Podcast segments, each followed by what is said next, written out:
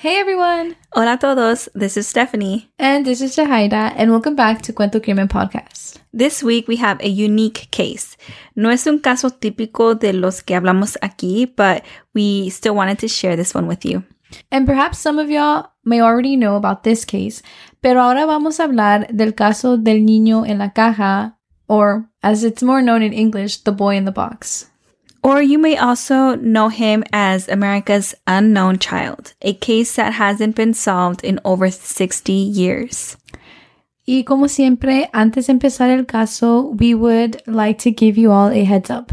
Queremos darles una advertencia porque vamos a hablar de temas sensibles. And again, queremos decir que hablamos de sus casos con todo respeto a las familias y a las víctimas. Now let's jump in.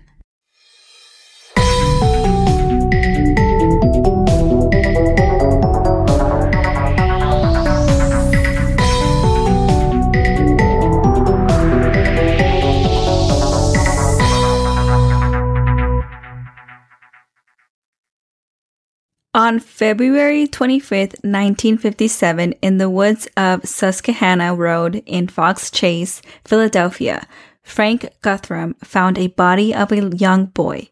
Él dice que at first él no quería decirle a la policía de esto, pero al final sí lo reportó el cuerpo que, que encontró. When police go to the crime scene, encontraron a un niño entre cuatro y seis años. The body was found wrapped in a play blanket and he was inside a cardboard box. The cardboard box once contained a bassinet that looked a lot like the models that they sold at JCPenney. Yeah. And I mean, this case did take place like back in the 50s, so I guess it was like a certain like look, you Mhm. know. Y de lo visto, el niño tenía muchos golpes and he was malnourished y también su pelo estaba cortado completamente. Like he was, he had no hair. And it's important to note that this wasn't a professional haircut. It looks like it was a very recent haircut. Porque el cuerpo del niño todavía tenía pelo all over. Yeah, like Like the, the shedding of the, the shedding of the hair. I think right off the bat, it was clear that whoever this child was, he was being abused. Like that's the first thing that stood out to everyone. Yeah, no doubt. Y también se me hace extraño lo de su pelo. Es como si alguien hizo esto because he had just died. I don't know. Um, like trying to hide something. Right? Yeah. Like, I don't know. I just don't get the purpose of it. Yeah. Maybe like to kind of mess up his look, like so people wouldn't recognize who he Oh, was. yeah, maybe. yeah. Um and so like moving on with the investigation, police were confident that they were going to be able to find the boy's identity um, pretty soon. Pero desafortunadamente no tuvieron nada de suerte. They had his fingerprints and DNA, but there was no match in their system. También revisaron missing cases at that time para ver si, you know, pudiera encontrar un match o si él pudiera haber sido uno de ellos, pero again, nothing came up. And it must have been very frustrating tener un cuerpo de un niño. Like that's like the most important thing to have in a, you know, true crime case. Yeah. Pero no tenían pista de quién era, Mm-hmm. like his identity.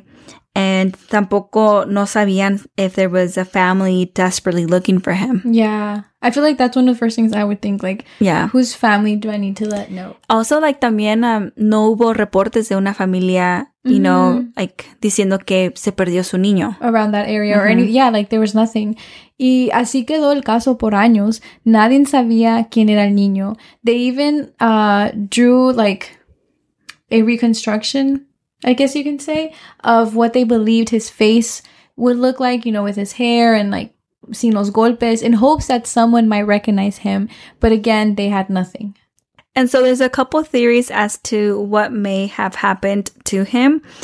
Many were stuck on this case as we were. Um, Remington Bristow was an employee at the medical examiner's office and he worked on solving the mystery of the boy all his life. Pero desafortunadamente falleció en el año 1993 sin respuesta. Pero gracias a él, we do have a possible theory as to how and where this boy came from. Remington contactó a un psychic de New Jersey y le preguntó que si le podía ayudar a encontrar, you know, just any type of clue on as to who this young boy was.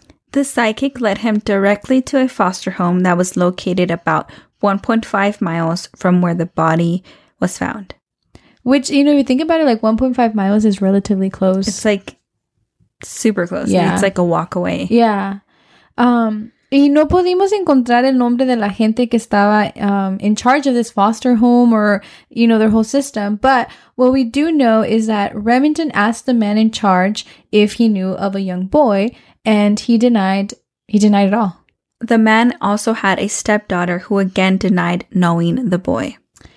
Pero adentro de la casa sí encontraron a un bassinet very similar to the one that was sold at J.C. Penney.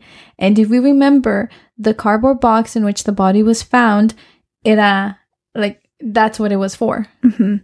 Y también encontraron cobijas muy similar en estilo a la cobija que fue encontrada con el cuerpo. But that, you know, isn't enough evidence. Yeah. They kind of labeled it as like a coincidence Mhm. type of thing. And with both the stepdaughter and the father denying knowing the boy, like it was kind of Remington's word against theirs. Mhm. And so Remington believed, though, that perhaps the stepdaughter was the boy's mother. But because she was not married, the boy was never registered, and they probably wanted to get rid of him before society finding out. Oh yeah, I guess I could see that because like back then it was such a huge deal like having a baby without having like a um husband, Mhm. right? So I that could, you know, back then it was looked down upon. Yeah. Um so maybe that's why they were trying to get rid of a like that could boy. have been a possible Mhm. motive, you know? And also, like, the possibility of why he- maybe the boy was never registered. hmm And so years passed, but once the foster father and uh, his stepdaughter were interviewed, this investigation was closed. And it's also like interesting to me how they were in, like I think this interview happened like years Mhm. after um after they found the body, Mhm. which is really like interesting how slowly progress was made, but it makes sense. Like for a long time they just had nothing to go upon, you know? Yeah, I don't know. I feel like they got here because of the psychic. That's right? true. Yeah. But like it's a foster home that's only a mile away from where the body was found. Mhm. One mile is like nothing. So I feel like they could have like looked into that foster home A little just more, because it was yeah. so close. Yeah. Y por años that was it. That was the closest lead they had, pero en el año 2002, una mujer con el nombre de Martha, or M, and that's like how she named herself, habló con la policía sobre este caso.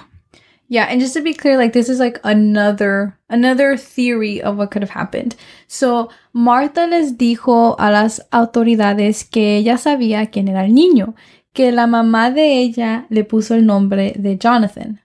The police were a bit skeptical of her story, but Martha shared some details that only the police knew, and her explanations actually made sense. Yeah, which is, I think for me, that was kind of what made it. Yeah. You know?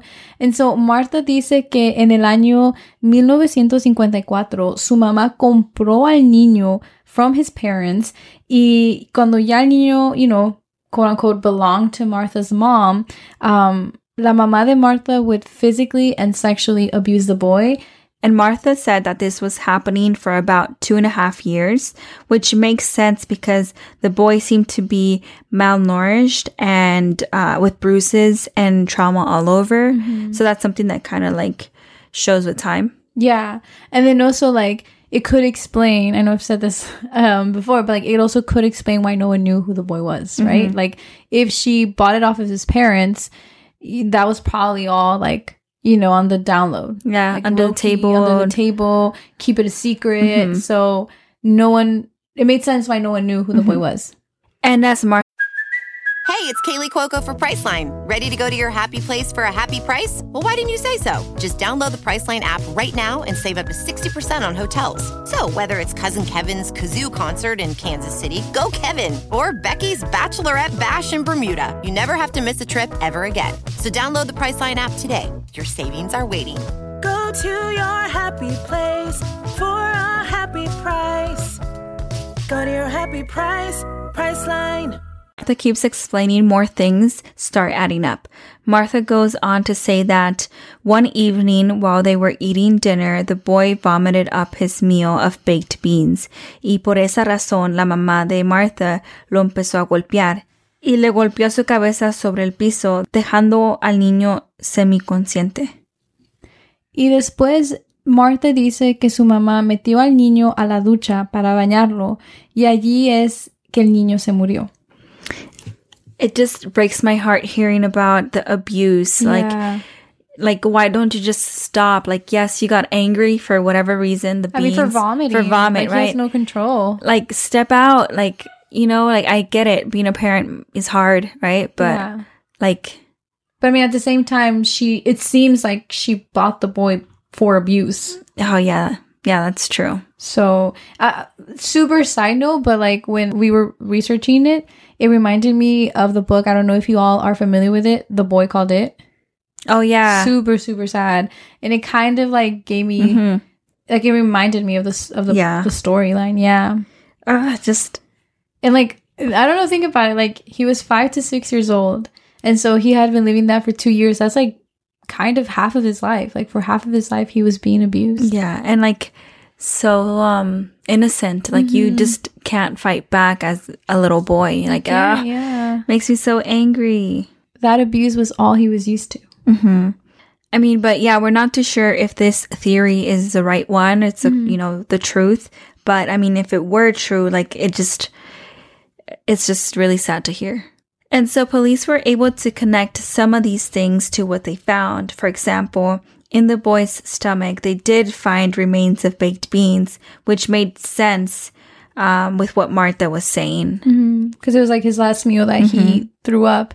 And i don't know i think that's one thing right? And then also her bringing up the part that he was put in the bathtub that can also explain uh, why his fingers were wrinkly because when they found his body you know we all get the effect of when you spend too much time in water like como se te hacen tus dedos mm-hmm. so that's how his fingers were which explains it now Ujú. No sé, pero con estos dos detalles yo siento que Marta estaba diciendo la verdad. It, it has to be more than a coincidence. Yeah, because that's two things, you know, mm-hmm. and they're small details, but like it helps understand like his body, like you Yeah. know, like what was happening. Um, and so yeah, like I don't know, like she also like Martha didn't know about these. Like these are things that only the police knew, so Mhm. it's like she couldn't. Like if she was making up the story, it's not like she could take those two details that um, the authorities published and was like, "Oh, let me incorporate them." Mhm. No, it's like she was telling them what happened, and Yeah. there you go. You know. But again, the police didn't want to take her words because of her mental illness. So they went to ask neighbors that were living around Martha's neighborhood if they ever saw a boy. Pero todos dijeron que ellos nunca miraron a un niño. Y la policía took their word for it, even though I feel like they should have done more. Because there is a high chance que a lo mejor no lo vieron al niño porque Martha's mom lo tenía escondido. I mean, she was abusing him, so Mhm. it would make sense that um, she was keeping him inside, like yeah. keeping him from the world, you know? And she also bought the boy, so it's like all of a sudden, you know, it would be I mean, weird yeah. to show up with a two year old. Yeah, neighbors are gonna ask questions. ¿De dónde salió el niño? Yeah. So I think, I don't know, I think we all know one too many stories que este ha sido el caso. Like Mhm. someone is literally held hostage right next to your house and you don't even know. hmm And so like I understand like the boy was found in 19 like the 1950s. So a lo mejor no tenían la misma tecnología que tenemos hoy, ¿verdad? But Martha actually came up to speak to police in 2003. So that's like a 50 year gap. hmm So that, you know, a lot of time has gone by, and the fact that she still remembers what happened that day Yeah. says a lot. Yeah, you it does. It says a lot. Also, también en el 2003 ya tenemos más tools and more technology to Mhm. like go and actually witness, Mhm. or not witness, but investigate. Mhm. You know. But again, la policía no le hizo caso a Martha and just labeled her as crazy. Mm-hmm. And from the research that we did, it seems like these were the two top theories. Although there are a lot more, you can completely dive into it, and the more you search, the more you find. Yeah, and I think one of the other theories is that they thought that this was a boy migrating to the US with his parents and perhaps um, he got lost or something went wrong. Pero cuando hablaron con la familia indicada that they like, I guess, suspected of, um, it just wasn't a match. Yeah. Uh, we didn't look too much into that theory, but I think it said like they even like flew out to talk to the family and like they were ready to do the DNA testing on them. But as soon as they got there, they saw their young boy. So it was like, oh, he's there, so he can't be the one that we're, you know, that we're trying to match up. Um, and so on March 21st of 2016, the National Center for Missing and Exploited Children released a forensic facial reconstruction of the young boy, and they finally added him into their database. And on August 2018, Barbara Rae-Venter, the genetic genealogist who helped identify the Golden State Killer, tried using the same method to identify the boy, but nothing has worked. So it's like they're trying mm-hmm. and tienen todo lo que necesitan de él, but they can't find his name. Like they mm-hmm. can't link it back to anyone. That's crazy. It's like an unknown body. yeah. it's it's I don't know. It just blows my mind. I I couldn't get past it, mm-hmm. and I don't know. I think my personal thought is that I kind of go with Martha. Yeah, I believe Martha. Yeah, and um, like yeah, so mama just had him as a secret, Mm-hmm. kept him away from society, and that's why no one is able to go back to who he was. Yeah. you know.